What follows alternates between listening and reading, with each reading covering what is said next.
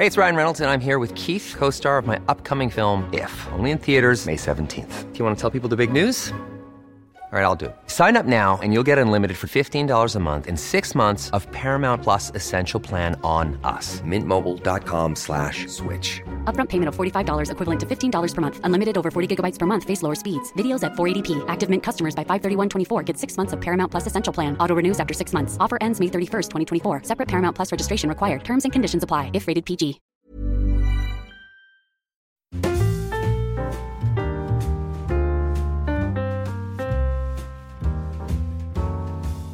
Hola, ¿qué tal? Bienvenidos de nuevo al podcast En Crisis. Tengo aquí a Pedro Amble. ¿Qué tal? ¿Cómo estás?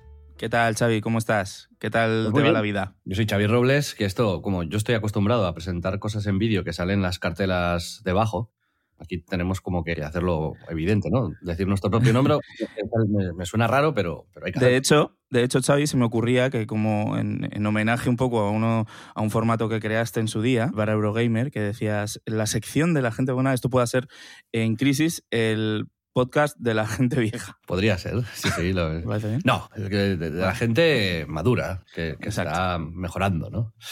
Em, estamos, estamos de vuelta de un viaje, hemos ido a Logroño a ver a Dux, ya os dijimos que hablaremos de este proyecto a nuestra manera en algunos de los próximos episodios. Nos gustaría, de hecho, presentaros el proyecto desde un punto de vista desde dentro, de cómo hemos creado un equipo de eSports, equipos de fútbol masculino, equipos de fútbol femenino, cómo hemos entrado en la NBA. Pero nos gustaría plantear una charla sobre qué, qué haríamos en el futuro si tuviésemos recursos ilimitados. Creo que este tipo de brainstorming creativo, aunque Pedro, tú no eres muy de brainstormings, eh, creo. No, sí, sí, soy de brainstormings. Lo que no soy es de brainstormings de 30 personas. Eso es lo que me Vale. desquicia. Pues eh, algún día lo haremos y creo que, que es guay porque no, no lo hemos hecho nunca en público y, y pueden salir buenas ideas. Pero sí que hemos estado dándole vueltas al formato que este podcast va a ir evolucionando, vamos a ir añadiendo secciones y refinándolo con el paso del tiempo porque como era un hemos hecho un lanzamiento lean, ¿no, Pedro? Sí. Lin- Bien. No sé qué es eso. Lina Morgan. Entonces, sí que ya tenemos unas cuantas temáticas y queremos discutir temas centrales desde nuestro punto de vista, sin sentar cátedra, pero, pero bueno, aportando nuestra opinión. Y tenemos unos cuantos ya apuntados. Y hoy, Pedro, Sí. nos gustaría hablar de un tema polémico, pero desde un punto de vista un poco alejado y sin dar demasiado la chapa con nada, ni a favor ni en contra. Cero turras. Bueno, cero turras, efectivamente. Exacto. Y es NFTs, blockchain, criptomonedas, la web 3.0 y todo esto. Yo no sé si me escucharía un podcast sobre esto. Así que nuestra Pero idea alguno, es... alguno te habrás escuchado. Muy seguro. pocos. Sí. Pocos, sí. Porque el problema, de hecho, es que, mm, que la gente o está muy a favor o muy en contra. Y pa- para mí, el planteamiento de ese capítulo es un poco calmarse, por favor. ¿Sabes? que se calmen unos y que se calmen los otros. Vamos a calmarnos. Vamos a calmarnos, efectivamente. Es el título del podcast de, de este episodio podría ser eh, Blockchain, dos puntos, vamos a calmarnos.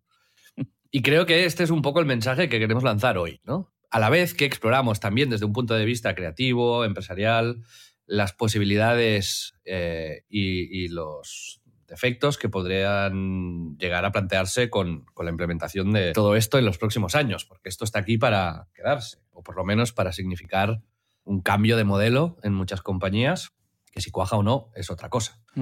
¿Te parece bien, O sea, es- Pedro, el planteamiento de hoy? Sí, sí, sí, me parece interesante. Es verdad que tú tienes eh, mucha más, eh, muchos más conocimientos sobre este tema que yo. O sea que es muy probable que sea bastante monólogo, pero bueno, sí, a mí me interesa y me parece que efectivamente coincidimos en el un poco en esa reflexión, ¿no? En que ni es este rollo de sirve para que para especular y que un artista se ha alquilado un avión privado tras ganar 70 millones en NFTs como hizo el, el Beeple este. el- Sí. y ni es que en una transición mata al Amazonas, una, una transición, una transacción, o, es el futuro del universo sideral, ¿no? O sea, es un poco, efectivamente, yo creo que el, el punto de vista que compartimos es que, bueno, que son, es una tecnología muy interesante, que sirve para muchas cosas y que hay que, pues por lo menos estar atentos y tratar de entender sin volvernos todos locos. ¿no? Efectivamente. Mm, Para hacer una pequeña introducción para la gente que no tenga absolutamente ni idea de qué es todo esto y posiblemente con varias lagunas o imprecisiones en la explicación, porque no somos expertos los dos ni no- nos dedicamos a ello, sí que, grosso modo, la tecnología blockchain lo que habilita es una nueva manera de almacenar y organizar y presentar la información y los datos en la red, ¿no? En vez de tener, por ejemplo, tu, web o tus datos o, determinadas cosas en un servidor que es de Google, por decirte algo, y que pues esto al final pertenece a Google y puede ir un señor ahí o una señora y coger el disco duro, quemarlo y ya está, y a la mierda, ¿no? Pues aquí la información se divide en bloques y digamos que se reparte y a la vez es todo anónimo, descentralizado y con, dependiendo de la red que uses o de la tecnología que uses, pues puede contaminar más, puede contaminar menos, puede verificarse la información de una manera o de otra. Y básicamente esto es lo que la tecnología blockchain permite, ¿no? Ujú.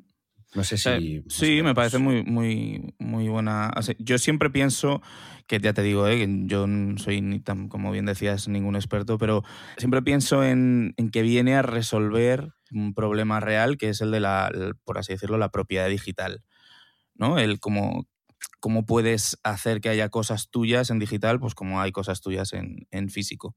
Que es, una, es algo que parece baladí, pero no lo es en absoluto, porque yo creo que que trasciende, mm, es lo que permite que yo creo que al final conseguir que experiencias digitales puedan tener reflejo en, en experiencias reales o, o por lo menos un paralelismo, ¿no? Más allá del que hemos vivido hasta ahora. Y eso, pues al final es desarrollo, es interesante. Y hay una cosa que me parece importante y es que de alguna manera resuelve pues un problema que ya existía, porque efectivamente, bueno, hace, yo siempre cuento esto, que hace tiempo salió que eh, incluso en, una plataforma tan eh, gigantesca como es Apple Music, pues eh, de pronto no llegan acuerdos con una discográfica y había parte de su catálogo en el que tú habías comprado una canción que de pronto deja de estar disponible.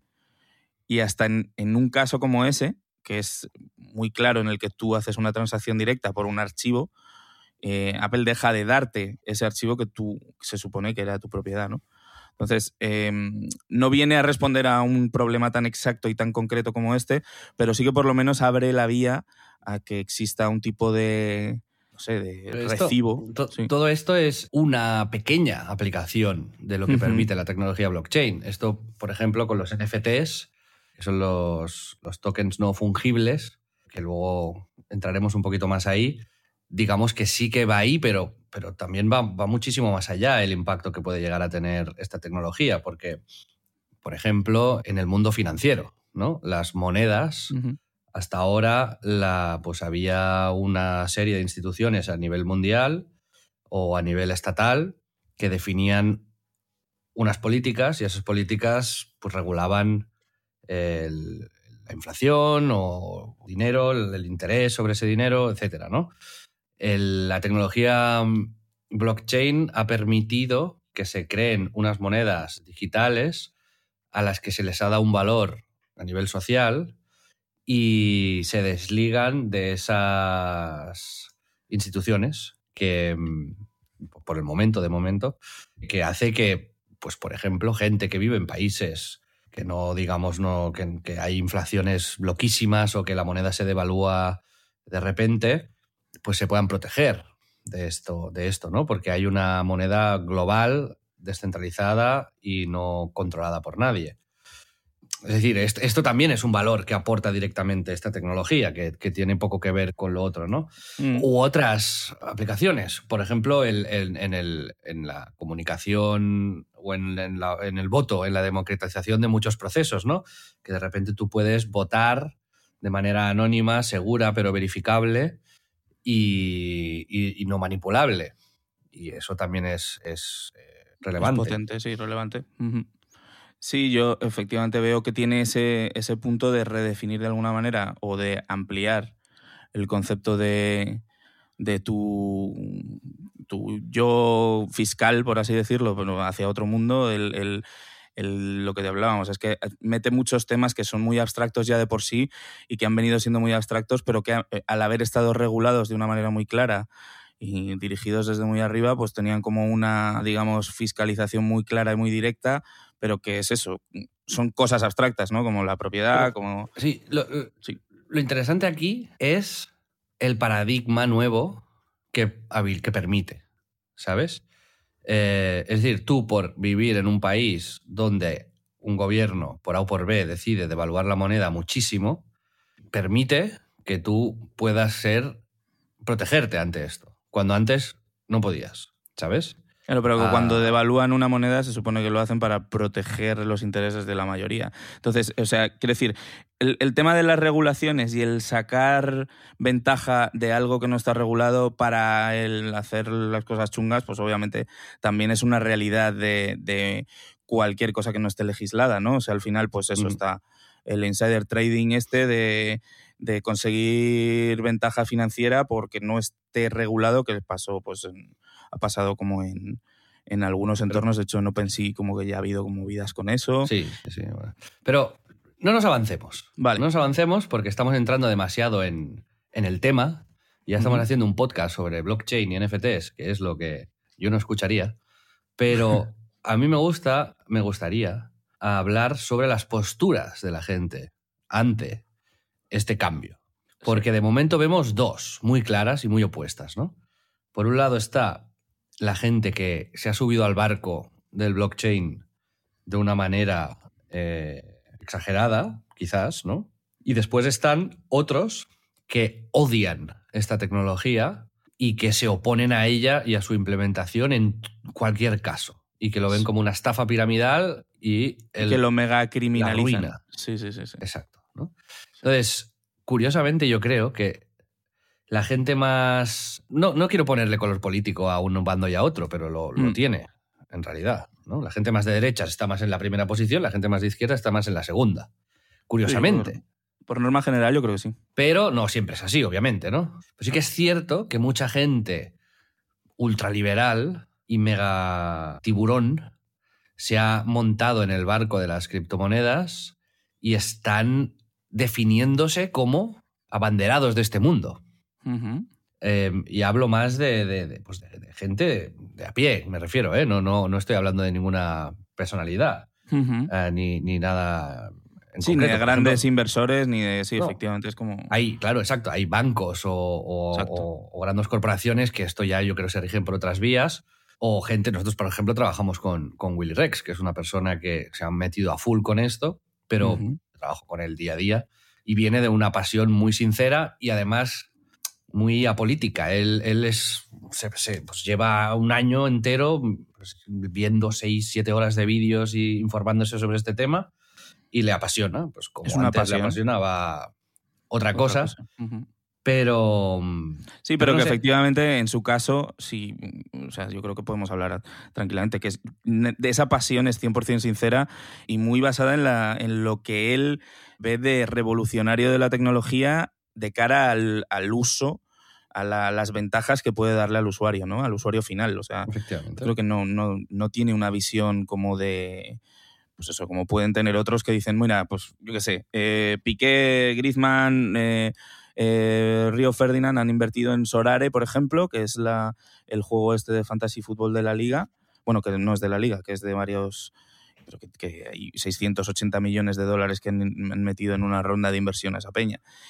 Es, es, una inversión más y no, no hay detrás una pasión tan sincera y tan digamos, eh, basada en otras cosas como la que puede tener Willy. Y luego está la gente que está radicalmente opuesta a esta tecnología, algunos a todos los niveles y otros en campos muy específicos, como por ejemplo el gaming. Ajá. ¿No? Que, hay gente que ve que la implementación de, esta tecnología en el mundo de los videojuegos va a, modificar la manera en la que se diseñan los juegos y va a hacer que en vez de jugar trabajes, básicamente. Y, bueno, también es una posición legítima, igual que lo es la otra. Yo no me estoy posicionando en, en, ningún aspecto, yo creo que estoy en medio. Eso te iba a preguntar. ¿Tú en, te ves en medio absolutamente. O sea, eh, en cuanto específicamente, por ejemplo, para no, no que no sea tan amplio, en cuanto al tema de los videojuegos, ¿para ti es, son los NFTs el fin de los videojuegos? ¿Es algo que No. debería abolirse? Para mí,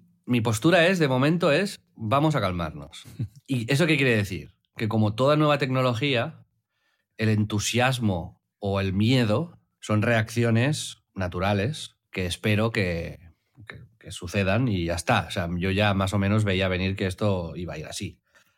Entonces, aquí, para mí, lo ideal es un poco separar el grano de la paja, comprender que una enorme parte de los proyectos nacen de una voluntad especulativa y de intentar sacar dinero rápido, pero que esto, a pesar de que daña la imagen de esta nueva tecnología y de la gente que está trabajando en ella, no quiere decir que algunos de los otros proyectos que hay, o algunas de las otras tecnologías, o algunas de las otras monedas que, que están saliendo, no sean muy revolucionarias. Y, que, y, y Ya. la, y la leche, además, ¿no? Entonces yo estoy en ese punto de ir leyendo, ir informándome, ir viendo, y estoy llegando a la conclusión de que, de que se ha movido todo muy rápido y de que la gente ha corrido para presentar proyectos al público en su estado final. Es decir, lo que estamos haciendo será esto, sin haber hecho eso. ¿Vale? Es es decir, básicamente, como en este universo es muy fácil financiar un proyecto vendiendo una moneda y esa moneda tendrá más o menos valor en función de cómo vaya yendo ese proyecto, pues la gente decía, oye, me lo invento, estoy creando un juego de cartas del espacio donde podremos hacer un juego en el que habrá guerras de naves, te podrás tener no sé cuántos láseres, tendrás tu planeta, que será tu base, qué tal, qué cual. Entonces te, te venden esta moto que es básicamente tres JPGs y, un, y dos parágrafos y a lo mejor levantan 20 millones de pavos. ¿Vale? Y con ese Sí, dinero pues desarrollan eso. Entonces para mí eso no es, no, no es adecuado, eso está mal. Es normal que suceda, es normal que pase porque es una oportunidad y la gente pues salta las oportunidades, pero para mí lo ideal es, o la forma en la que yo siempre he trabajado y he construido empresas y proyectos, ¿no? Es, oye, ¿qué voy a hacer? ¿Cómo lo voy a hacer? ¿Con qué equipo? ¿Cómo financio esto? ¿Qué tiempos? ¿Qué talento tengo para hacer esto? ¿Qué utilidad le voy a dar a esto? ¿Cómo funcionará? ¿Qué problema voy a resolver? Bla, bla, bla, bla. E idealmente, empezar a hacerlo, financiarte de una manera tradicional y cuando tengas algo que enseñar o más o menos ten- tengas cierta seguridad de que esto va a salir bien, entonces quizás sí entrar en esta dinámica, ¿no? Es como un Kickstarter. O sea, hay gente que lanzaba un Kickstarter solamente con una idea de un prototipo y yo, de siete que he puesto, seis no me han llegado y uno sí. ¿vale? Entonces ya solo invierto en Kickstarters que ya están, eh, ya, que ya están fabricando. Sí. ¿sabes? Yo, solo, yo solo me meto en Kickstarters que estén en la fase ya de fabricación. Porque es que si no, ni uno salía bien. No sé si te ha pasado a ti. Sí, sí, 100%. Estoy muy, muy de acuerdo con eso. Es verdad que además ahora, como que dentro de todas estas normas de a ver dónde invierto, qué proyectos son interesantes, es, es- pasa una cosa curiosa que normalmente, bueno, es importante, pero no suele ser la base de inversión sobre proyectos en los que estamos acostumbrados tradicionalmente, por ejemplo. Eh, de pronto, eh, solo por el hecho de que haya ciertos nombres importantes involucrados a un proyecto, eso hace que la gente tenga confianza en ese proyecto, aunque todavía no se haya escrito ni una línea de código, por ejemplo. ¿no? Eh, Exacto. ha pasado como con NFTs que te vendían personajes que eran li- literalmente líneas de código. Vas a conseguir tener este tío que tendrá 60 de fuerza y no sé qué, y han levantado una pasta absolutamente increíble sobre un juego que lo que has visto a lo mejor es, en el mejor de los casos, un, una PPT, ¿no? Ahí Para yo mí, estoy, claro. me parece humo y me parece La, mal. la pregunta que hay que hacerse aquí es, vale, ¿quién está desarrollando el juego? ¿Son buenos developers? ¿Tienen experiencia? ¿Tienen buenas ideas? Porque si no, lo normal es que cuando un equipo no preparado se embarca en un proyecto muy ambicioso, pues tiene muchas papeletas de que no funcione. Total. ¿no? Es si ahora a mí en el mundo de los videojuegos me dices, oye, Xavi, tienes que poner mil euros en un juego que va a hacer, te dejo elegir. Nintendo, cachupín o cachupón. Pues obviamente lo voy a poner en Nintendo, porque puede que salga mal, pero me da mucha más. Sea cual sea el juego, la temática y tal. Me puede gustar muchísimo el de cachupón, pero si tengo que poner mi dinero, lo pondré en el de Nintendo porque Total. sé que esta gente pues lo hace bien y sabe hacer juegos Mm. y que tiene un equipo detrás que han analizado por qué. qué tal. al hilo de eso, justo mientras lo decías, me hacía pensar justo en... También hay como este punto de las compañías grandes que precisamente siguiendo esta, esta línea de pensamiento que tú has puesto en, el podcast, eh, son los que a lo mejor sería más fácil que instaurasen rápido un modelo de NFT. Pues el caso, por ejemplo, que tenemos más cerca y más claro, que es el de, el de EA, pues eh, con las, ya sabéis que el Ultimate Team, todo este tema de cartas coleccionables que pagan los usuarios. Em, y EA ha hecho un statement ya acerca de los NFTs diciendo que son el futuro. Por lo menos ese ha sido el titular que se ha visto en todas partes, pero luego si lo lees, en realidad lo que dicen es, los NFTs creemos que son el futuro, pero es pronto para ver cómo funcionará.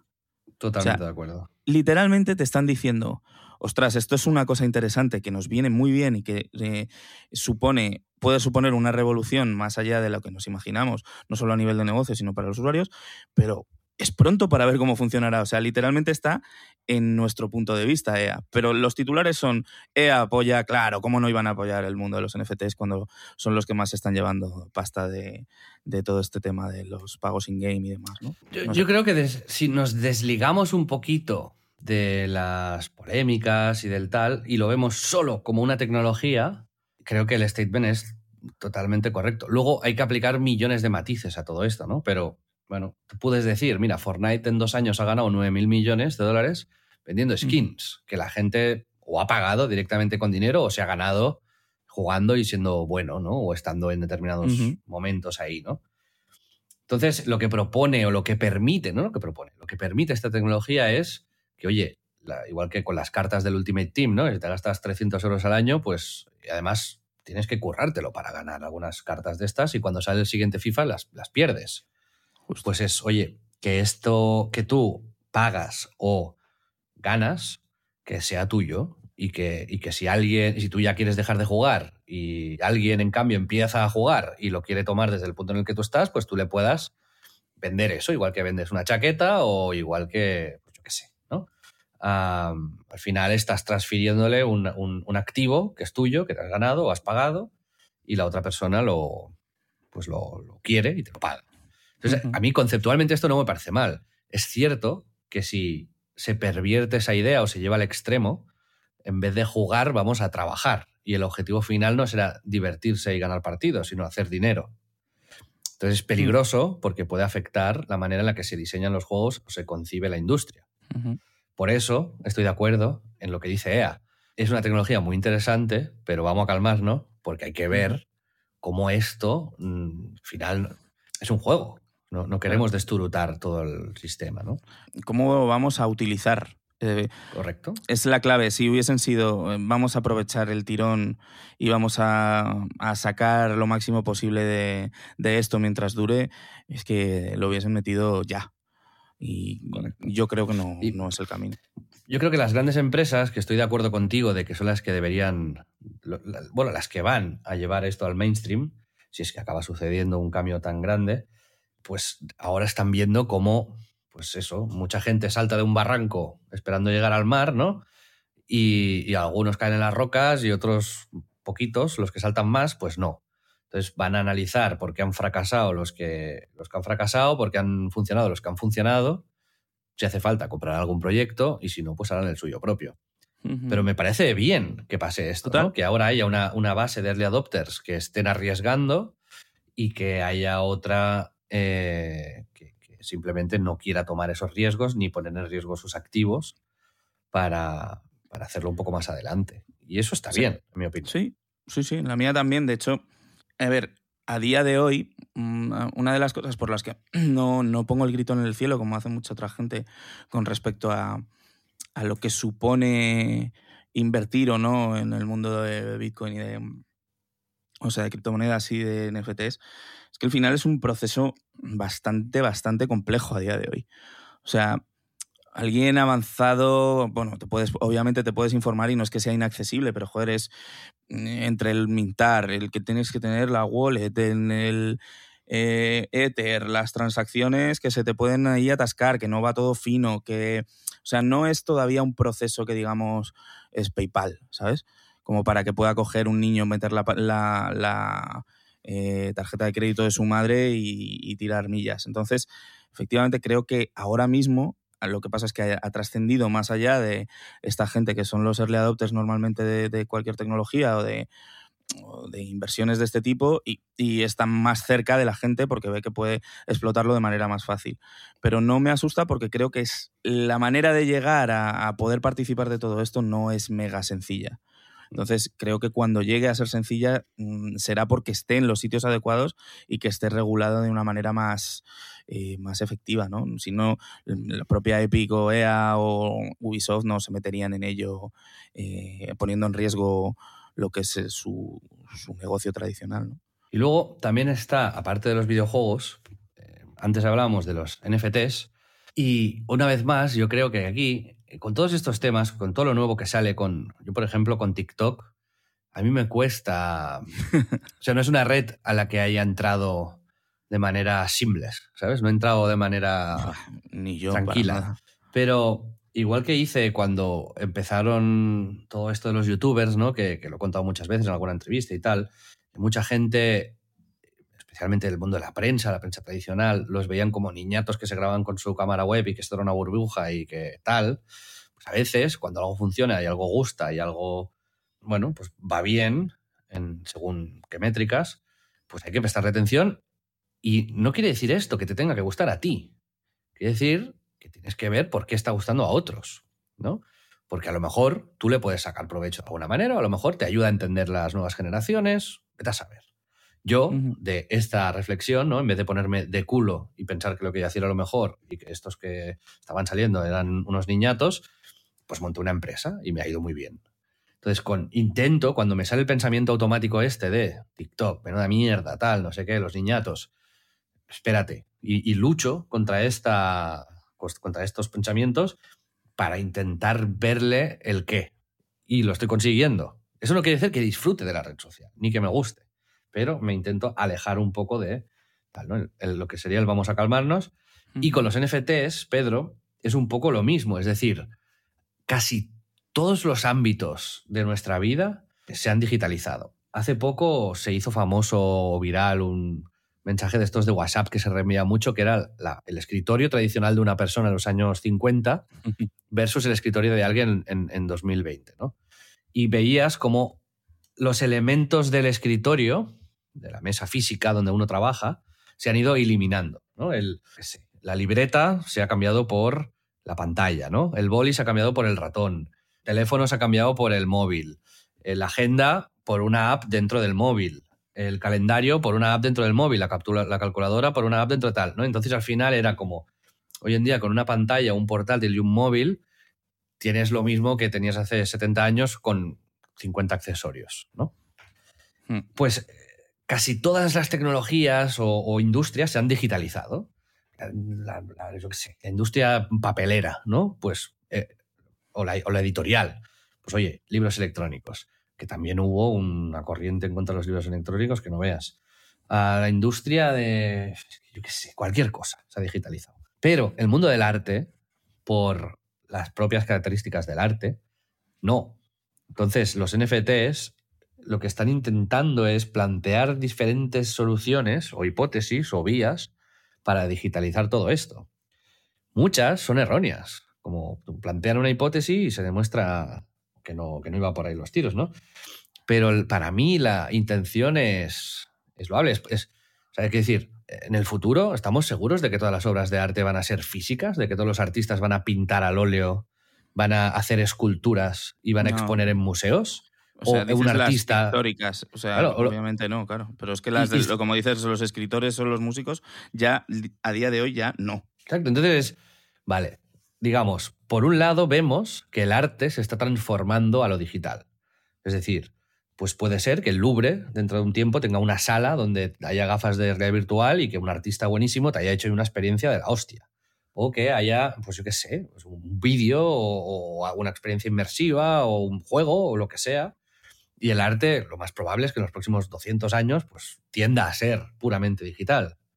Y después, a la vez, hay otros problemas como la autoría, los royalties, los intermediarios, que son los galeristas, bla, bla, bla, que, que vienen de un mundo totalmente analógico y es cómo cómo digitalizamos también la industria. Exactamente. Y, se están planteando soluciones muy interesantes, que están muy bien. Entonces, puedes reducir al absurdo lo que sucede y decir, vale, me estoy comprando un JPG por mil euros y al final puedo hacer control, eh, clic derecho, guardar como y lo tengo y vale lo mismo. Bueno, sí, cierto, en parte. Pero le estoy pagando al artista directamente, puedo revender esta obra, el artista puede sacar royalties y esa obra se revende.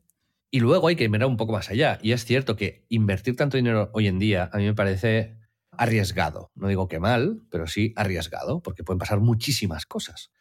Pero ¿quién te dice que a lo mejor esta obra pues, que tú has comprado, si esta industria se asienta, no acaba en un museo? o no acaba en galerías virtuales del artista que solamente puedes acceder si tienes una de estas obras, o yo qué sé, ¿sabes? Y eso nos lleva también a una cosa que le falta mucho a esta industria y con los NFTs y tal cosa, que es la utilidad. ¿Vale? O sea, ahora mismo estamos viendo una tecnología que llega, se nos presenta de una manera muy agresiva y muy rápida, y no se han resuelto preguntas todavía como, vale, pero esto para qué sirve. Se están respondiendo estas preguntas todavía a medida que se van creando las empresas y se están ejecutando los proyectos. Por eso que os decía, ¿no? De que se ha presentado la, visión final de algo, se ha empezado a ejecutar y todavía no hemos llegado ahí, ¿no? Pero, no sé, por, experiencias que he visto en el trabajo y, cosas que estamos viendo, pues ya hay artistas que te están diciendo, oye, si tú compras esta canción, será tuya y a lo mejor te doy derechos sobre esta canción, ¿vale?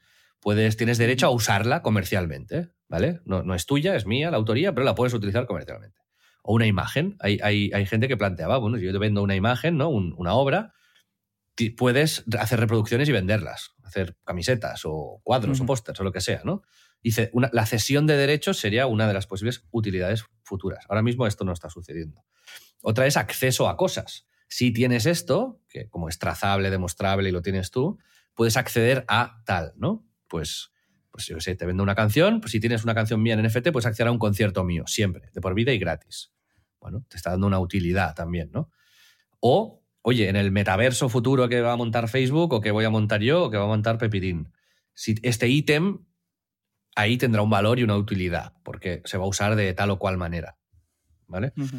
Eh, pero es, es, es, creo, entiendo que sea complicado verle la utilidad a cosas cuando todavía ni se ha conceptualizado o evolucionado ese concepto de utilidad que es hiperrelevante en este, en este mercado. No sé si me he explicado bien. Bueno, no, muy, muy bien para mí. Yo creo que además ha estado en la clave de lo que para mí es más, eh, más interesante, ¿no? O sea, si ha habido...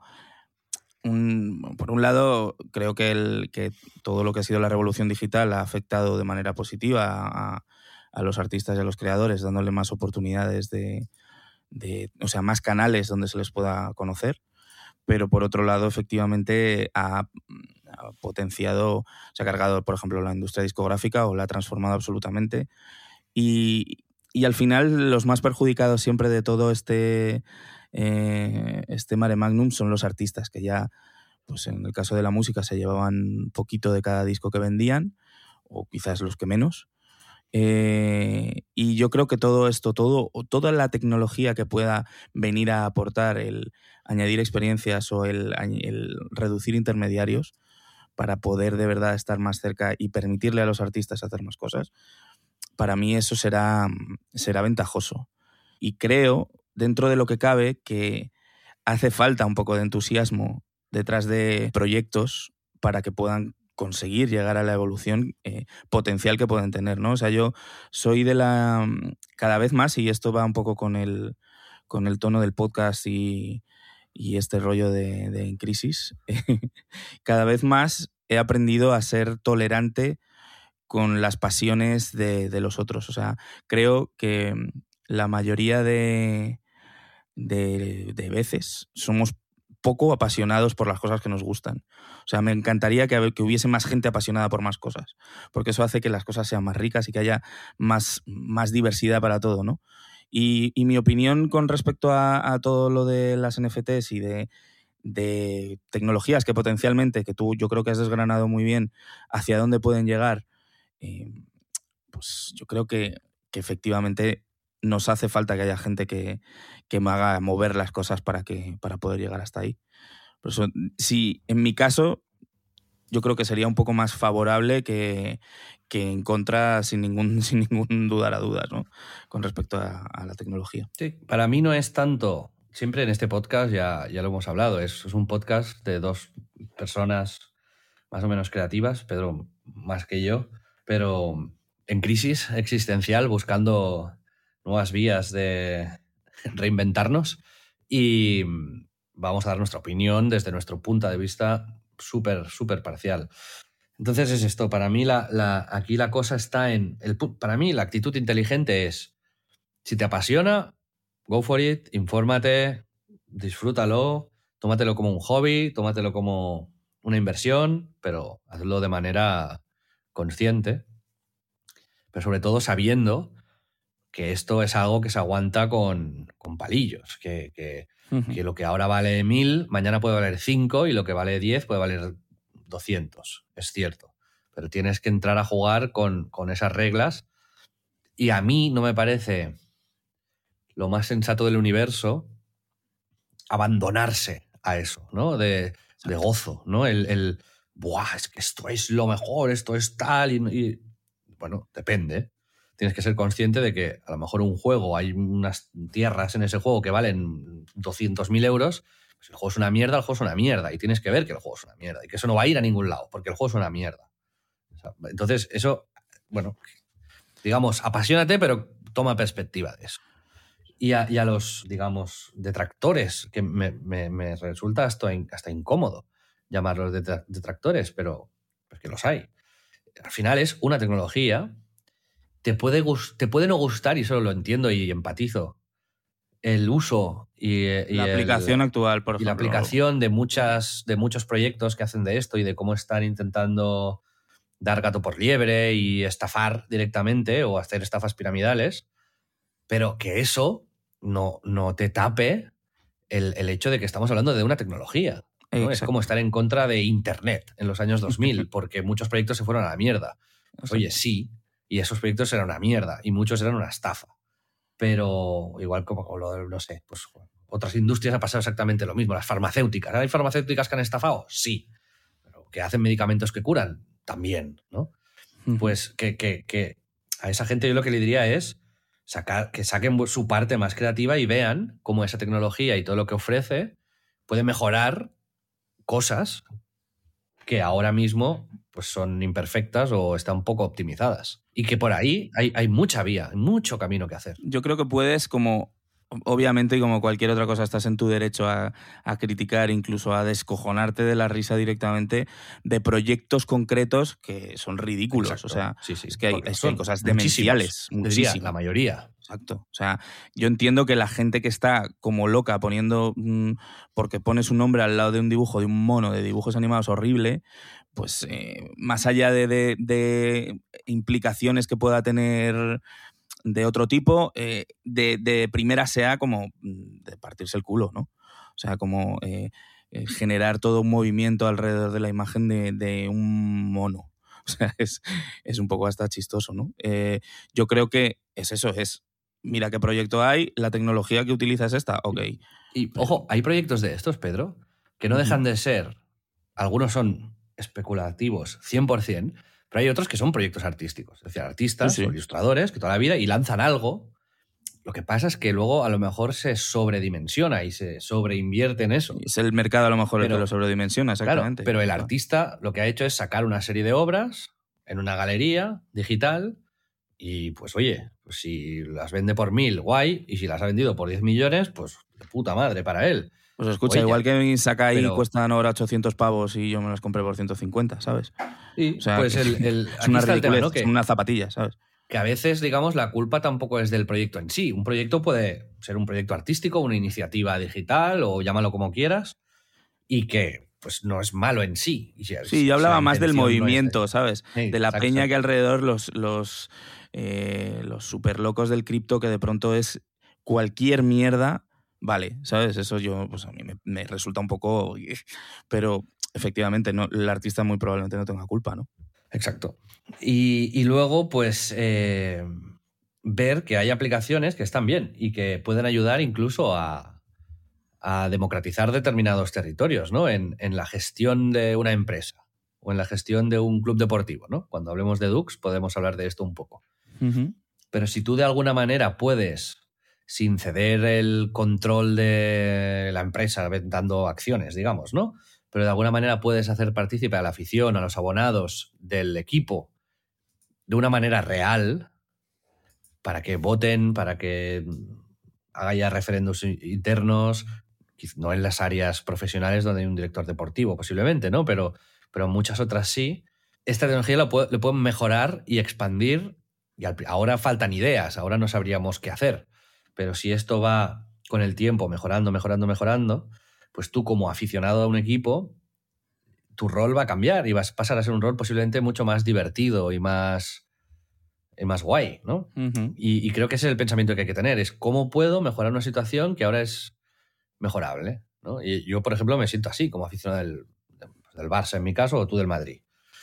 Pues bueno, yo con el Barça lo leo, leo en los periódicos lo que pasa, si eres socio, pues cada de Pérez a Ramos vas a una junta de estas que duran 24 horas y ya está. ¿no? Pues, Te echas la siesta, ¿no? Y... Sí, a lo mejor estaría guay poder tener un rol un poquito más activo en eso.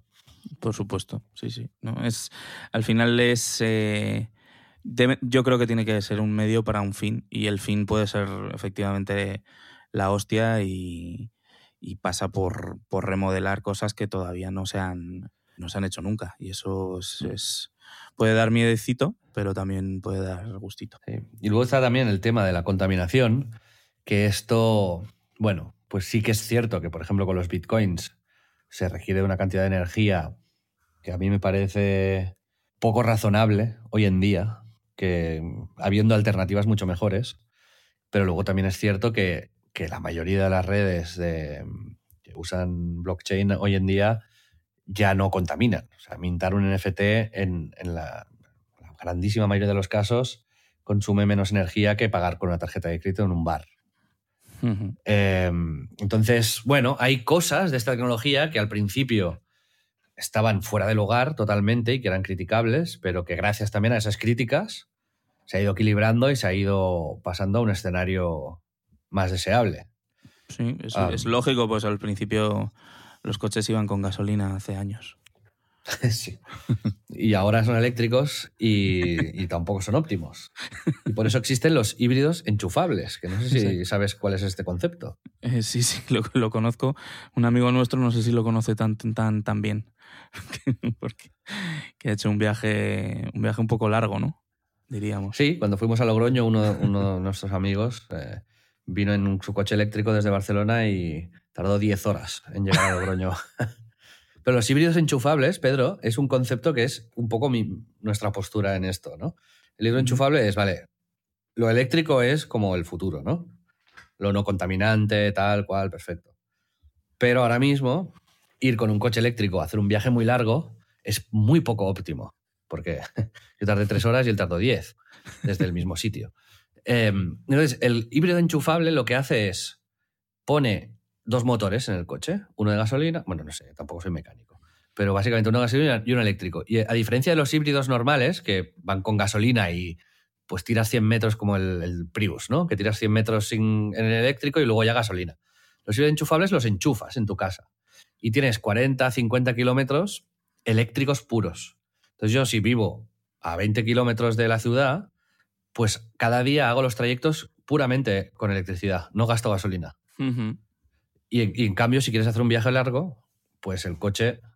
Pues coges el tren. No, el coche. no, pues tiene un depósito de gasolina y, claro, claro, claro. y tira de gasolina. Entonces, esto me parece una solución como muy adecuada para el momento en el que estamos, que no tendrá sentido dentro de 10 años posiblemente, pero ahora el híbrido enchufable es como, vale, perfecto, es la solución ideal a nivel de utilidad. Uh -huh. Y para mí este sería un símil al pensamiento, ¿no? De, pues vale, puede ser un fundamentalista de lo eléctrico, o, o, estar totalmente en contra porque no le ves utilidad y piensas que es una pérdida de tiempo, pero posiblemente lo mejor sea estar en ese punto intermedio. Podríamos decir, para resumir estos 45 minutos que llevamos hablando de este tema, que eres un híbrido enchufable de los NFTs, quizás. Sí, yo creo que sería un poco la conclusión. Sí. Vale, genial. Cambiamos de tema ya. Hecho. este, este cuarto de hora que nos queda, más o menos, ¿no? El programa. Sí. La pregunta es, Pedro, queremos empezar a introducir secciones, vamos a pelotear algunas, ¿vale? Pues quizás alguna no, no funciona, no nos gusta y la cambiamos. Pero tú antes has propuesto que digamos en algún momento del programa alguna cosa que hayamos visto que nos haya gustado mucho o que hayamos leído o que hayamos Sí, escuchado, visto, hecho, escuchado, eso puede o molar. comido o vestido O comido. incluso o comprado también te diría. O sea, Vale. cualquier cosa vaya Pero una, ¿no? Una o O dos un, o un par. Venga, vamos un a. par o tres un par o tres te diría incluso. vale. Pedro, ¿qué, qué, qué cosas destacarías de la semana? Si un nivel genérico, dime una y yo luego otra. Vale. La verdad es que, o sea, propongo esta sección sin haber pensado una puta mierda. ¿Quieres que empiece Es- yo mientras tú piensas? Me- sí, preferiría, la verdad. Muy bien. ¿Puedes hablar de la consola esta nueva que ha salido, la Playdate esta o como, yo qué sé, ¿sabes? Pues la he pedido, pero no la tengo, tío. Bueno, no sé, te daba tema. ¿Sabes?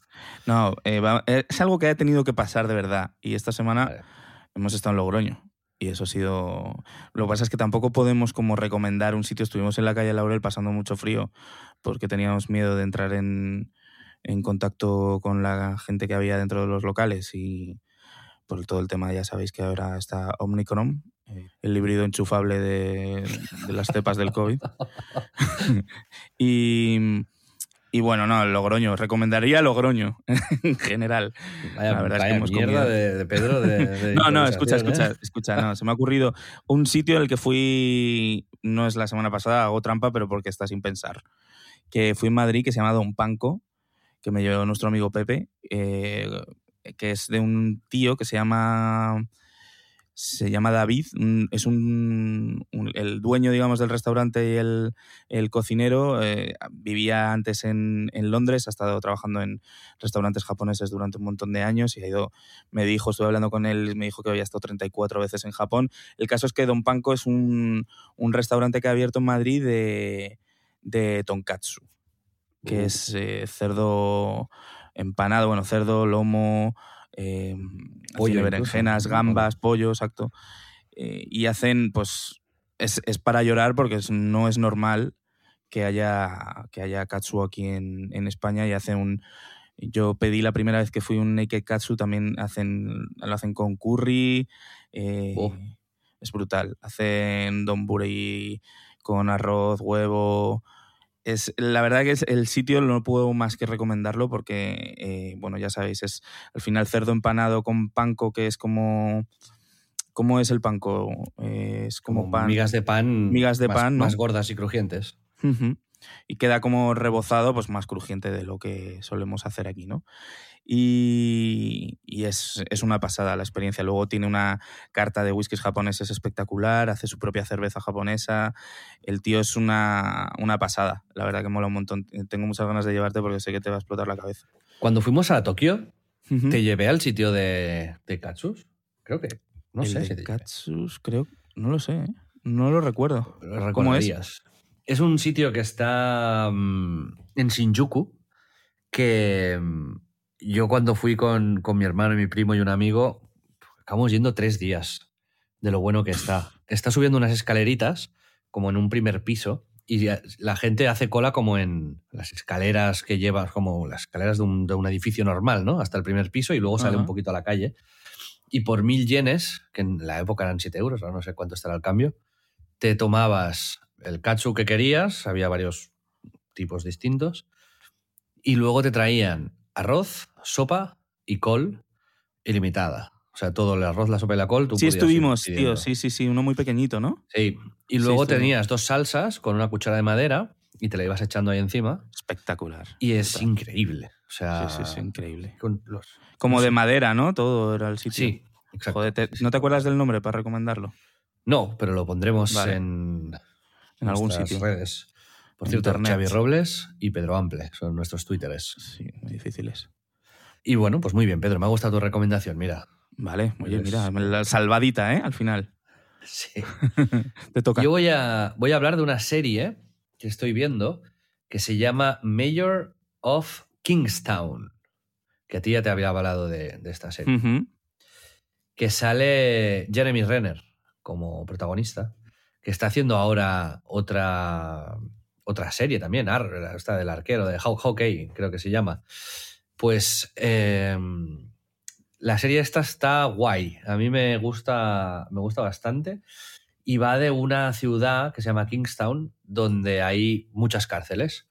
Y la figura del. Me gusta mucho esta figura del Jeremy Renner, que es como el, el alcalde, pero no es el alcalde eh, electo, sino que es una especie de mediador. No será el jefe de Kingstown. Mm. es, una especie de mediador entre todas las fuerzas de ese sitio, ¿no? Las distintas bandas de las cárceles, los narcos, los nazis, los no sé qué, tal, los polis, los guardas de la cárcel, em, el FBI. Entonces lo, aceptan todos como ese mediador per se, ¿no? Y está súper, súper, súper bien. ¿Dónde se puede ver? Pues en Paramount Plus en Estados Unidos. Ajá. Entonces, creo que aquí debe de llegar con, en Movistar, Movistar Plus. Sí, probablemente, claro. Pero bueno, que estéis atentos porque, porque está, está muy bien y es un tono así un poco lúgubre. Pero bueno, a mí me ha sorprendido. Me ha sorprendido. Uno de los, eh, uno de los productores es el Antoine Fuqua, que ha hecho también, ha producido y tal, y ha hecho varias, varias series. En fin, que, que está, está guay. Y no sé si alguna cosita más. De series estoy viendo también Yellowstone, que es. No sabía yo, pero era también para Plus de las series. Es la que sale del Kevin Costner. sobre una familia en Montana que tienen ahí como un rancho. O sea, tú eres pro Kevin Costner, digamos. En esta serie sí, me gusta mucho cómo lo hace. Pero que además han sacado ahora un spin-off que se llama 1883, que es un western directamente y es como ah, el, origen de la familia. Ah, eso mola. Pero sé que está en Yellowstone, en la finale de la cuarta temporada, leí que había sido el capítulo más visto de, este año en televisión por cable o algo así. ¿En serio? Sí. Sí, sí, sí. Y estoy viendo estas dos que me están sorprendiendo. Y luego, obviamente, creo que esto es una recomendación conjunta, eh, How to with John Wilson. Buah, ¿Tú has visto esta temporada, la última o qué? He visto los dos primeros. el, tercero... del vino, tío. El del vino, sí. Es magistral. Es increíble. es acojonante. Bueno, es que, es que no podemos hacer spoilers, pero eh, como siempre, Unexpected. El tío se planta en casa de alguien, digámoslo así, y ese momento es, eh, o sea, delirante a otro nivel. Es, es, para la gente que no lo haya visto, es un, un tío que tiene que estar grabando todo el día, desde niño, y básicamente documenta lo que ve en, en Nueva York y luego construye con esas imágenes más cosas que va a grabar expresamente, que digamos a las que ha dado pie, ¿no? lo que ha grabado. Eh, pues. Y reflexiona en cada capítulo sobre un tema. Sí, construye la narrativa usando las imágenes random. O sea, ilustra como el tema con. Pues eso, alguien haciendo algo loco en medio de la calle, unexpected, ¿no? A mí me recuerda mucho a unos vídeos que hizo Chico Nuclear en, en A Night Games hace pero como 10 años, cuando fue a Canadá, un viaje con Albert García. y grabaron unos vídeos que eran así muy de imágenes de archivo, gente haciendo malabares en la calle. Eh, y tiene un toque así muy, muy how to, muy John Wilson. Pero bueno, serie para mí imprescindible, HBO Max. Esta sí que, si no lo es, pues mal, muy mal, la verdad, por tu parte. Y Pedro, quería cerrar el capítulo con una sección que no vamos a explicar demasiado. Vale. Que son las películas, ¿no? Se llama Las películas. ¿Cómo definirías tú? En A Night también, en Reload, teníamos una sección que era peliculitas, pues aquí, pues pues las películas. Las películas. Vale, pues cuenta tú, cuenta tú. No, iba a explicarlo, ¿no? todo esto parte de, de, la demencia que suelen ser eh, las traducciones al, castellano de los títulos de las películas. Entonces, eh, se me ocurrió como inventarme otro título en español para películas muy famosas normalmente, pero la norma es que no pueda ser literal. Entonces, eh, yo no sé si a la gente le molará o no. Da igual, da igual, la lanzamos. a mí me hace mucha gracia, la verdad. Vale. A mí también. Entonces, ¿cómo la quieres hacer? ¿Quieres que pongamos una o, cojo la lista? Tú la- con la lista. Yo haría la lista, los greatest hits, ¿no? Y de carrerilla. Como me lo, como Bueno. me lo enseñaste a mí en este viaje, vaya. Vale. Bueno, me da. que da vergüenza me un poco, ¿eh? Hombre, lo escribo en mis notas porque me, me aburro y hago demencias. Por ejemplo, eh, Cinderella, ¿no? Eh, Sueños de cristal templado. Eh, Duerme, princesita. Esos serían como dos títulos posibles para, para lo que sería Cenicienta, que es un nombre muy básico, ¿no? Eh, entonces podemos seguir. Bambi, La cabritilla, Mi amigo tambor, Las aventuras de Barbie. Esto- Esa me gusta. Bambi. Ciervos, que sería la versión de, de Pixar. Eh, luego tenemos que... Vamos a... Mira, homenaje, como van a estrenar esta semana Matrix, vamos a leer Matrix. Esto me gustaba mucho. De Matrix. Y aquí te invito a que te, invites, te inventes tú alguno más. De Matrix sería La Matriz o Matriz X, Esa me gusta mucho. La Simulación, Buscando a Matrix, El Sueño de Morfeo, Conectados a la Red. Esa también me gusta mucho. Pero la mejor está por llegar. Está por llegar. Es Lluvia Binaria. Esa es increíble. Matrix, compro, lluvia binaria. Ojalá se hubiese llamado así. Tendríamos ahora mismo lluvia binaria 4 Con un Real Engine. con un Real Engine, tío. bueno. Que te voy a proponer, venga, te, te tiro una para que te inventes tú uno, joder. Pero, pero di, di dos más Vale. y luego ya yo te, Ice digo. Wild, Ice Wild Shot. Si lo sé, no vengo. Van a pasar cositas. Cierra el pico. Por chat, ¿no? Sí. que ahí has hecho tú. Y, y por Ice está ojo al dato. Esa también, sí. Ice Wild Shot. Y por último, se la comió full. También está bien, sí, claro. Ice Wild Shot, tío. Pues que el otro día tuviste muy buenas aportaciones, ¿eh? No sé cuál. Sí. De, de- de hecho, alguna de estas yo creo que era alguna. Apunté alguna, sí. Eh, Ojos que no ven. Breaking Bad, esguince. Rot- Mala rotura, ¿no? Mala rotura, una mala rotura. Eh, dos semanas de baja o en el dique seco. tenía- En el dique seco, efectivamente. En el dique Breaking seco. Bad. En el dique seco. Esa era tuya, esa era tuya. Esa era mía, seco. sí. esa era mía. Porque te, te acordabas de PC Fútbol, ¿no? Era tu referente. Sí, cuando se les llamaba alguno de cruzados o algo así, era a estar seis meses en el dique seco. Y yo, ¿Qué es esto? ¿Qué es esto? ¿Sabes? Con 10 años jugando. Es que las de, las de la otra noche, que ya era tarde y habíamos bebido un poco, eh, son, algunas son demenciales ya a otro nivel. O sea, las primeras son como todas un poco más, más cuerdas, pero las últimas hay cosas como, yo qué sé, Aladdin Close By, eh, Interstellar. Esta es tuya. Pero ¿esto qué es? ¿Pero esto qué es? Esta es buena. Esta ¿No? Que buena. imagínate que el- Sí, sí, la- sí. Paramount, ¿no? no sé quién lo publica aquí, le pone de título, ¿pero esto qué es? ¿No? Es como En ya el cartel y todo con... los de Paramount, tío, ya desesperados con su propia movida, ¿sabes? Como... Y tenía también eh, In- Inception, Incendio. bueno, en fin, Incesto. lo dejamos aquí. Incesto. Incesto. ¿Me quieres tirar una? Venga, Va, tírame tira una. si quieres. Pero ahora, Venga. es- ahora ya. Yellowstone. A ver. Kevin Costner. Yo le pondría este título. Claro. Como Larry David, ¿no? Con Curb Your Enthusiasm, Sí, ¿no? sí. Es que, Claro. que me parece como la, la traducción de un título más demencial. O sea, es como ni lo intentaron. Es verdad. Que ¿No? en, en cambio lo subtitulan el título. ¿Ah, sí? En HBO lo subtitulan. Y es como, cálmate un poco. ¿Ah, sí? Sí, sí. Claro, pero es que, es que eso tendría sentido, tío. Cálmate un, poco- poco, sería un buen título, joder. Está bien cerrar, está bien cerrar con Curb Your Enthusiasm este capítulo, ¿no? Porque va de, de Curb Your Enthusiasm con los, con los NFTs, ¿no? De y verdad, con la, tío, es que con la blockchain. De relaja un poco. Qué brillantes, joder. Es que parece que lo tenemos preparado, pero no, tío. Brutal. Amigos, hasta aquí este segundo episodio. En los demás, no esperéis que tratemos temas siempre relacionados con la tecnología. A veces hablaremos de creatividad, a veces de otros podcasts, a veces de procesos que usamos a la hora de trabajar.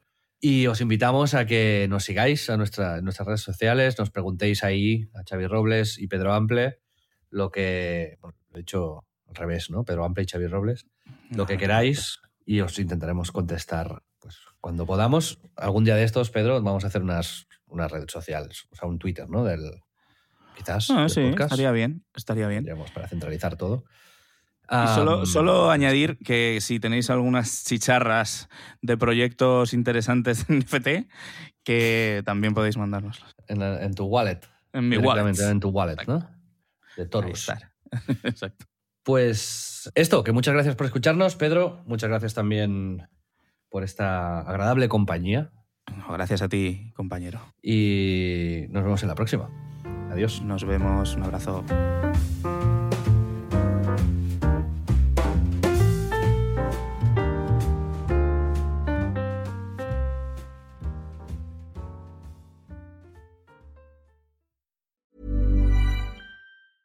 Hey, I'm Ryan Reynolds. At Mint Mobile, we like to do the opposite of what Big Wireless does. They charge you a lot, we charge you a little. So naturally, when they announced they'd be raising their prices due to inflation, we decided to deflate our prices due to not hating you. That's right. We're cutting the price of Mint Unlimited from $30 a month to just $15 a month. Give it a try at mintmobile.com slash switch. $45 upfront for three months plus taxes and fees. Promo rate for new customers for limited time. Unlimited more than 40 gigabytes per month. Slows. Full terms at mintmobile.com.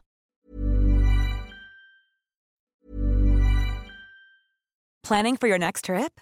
Elevate your travel style with Quince. Quince has all the jet setting essentials you'll want for your next getaway, like European linen, premium luggage options, buttery soft Italian leather bags, and so much more. And is all priced at 50 to 80% less than similar brands. Plus, Quince only works with factories that use safe and ethical manufacturing practices. Pack your bags with high-quality essentials you'll be wearing for vacations to come with Quince. Go to quince.com slash pack for free shipping and 365-day returns.